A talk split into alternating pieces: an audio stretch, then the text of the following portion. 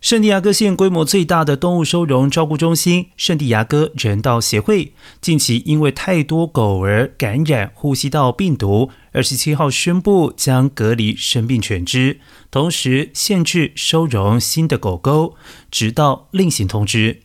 兽医主任贺奇表示，犬肺病毒是一种相对较新的病毒，患病的狗狗会出现咳嗽、打喷嚏以及流鼻涕等症状。虽然大多数生病的犬只仅会有轻微的感冒症状，但少数的狗儿可能因此染上肺炎。专家也呼吁爱狗人士留意，如果发现家中的爱犬出现类似感冒的症状，应该紧速与兽医预约看诊，以利及时治疗。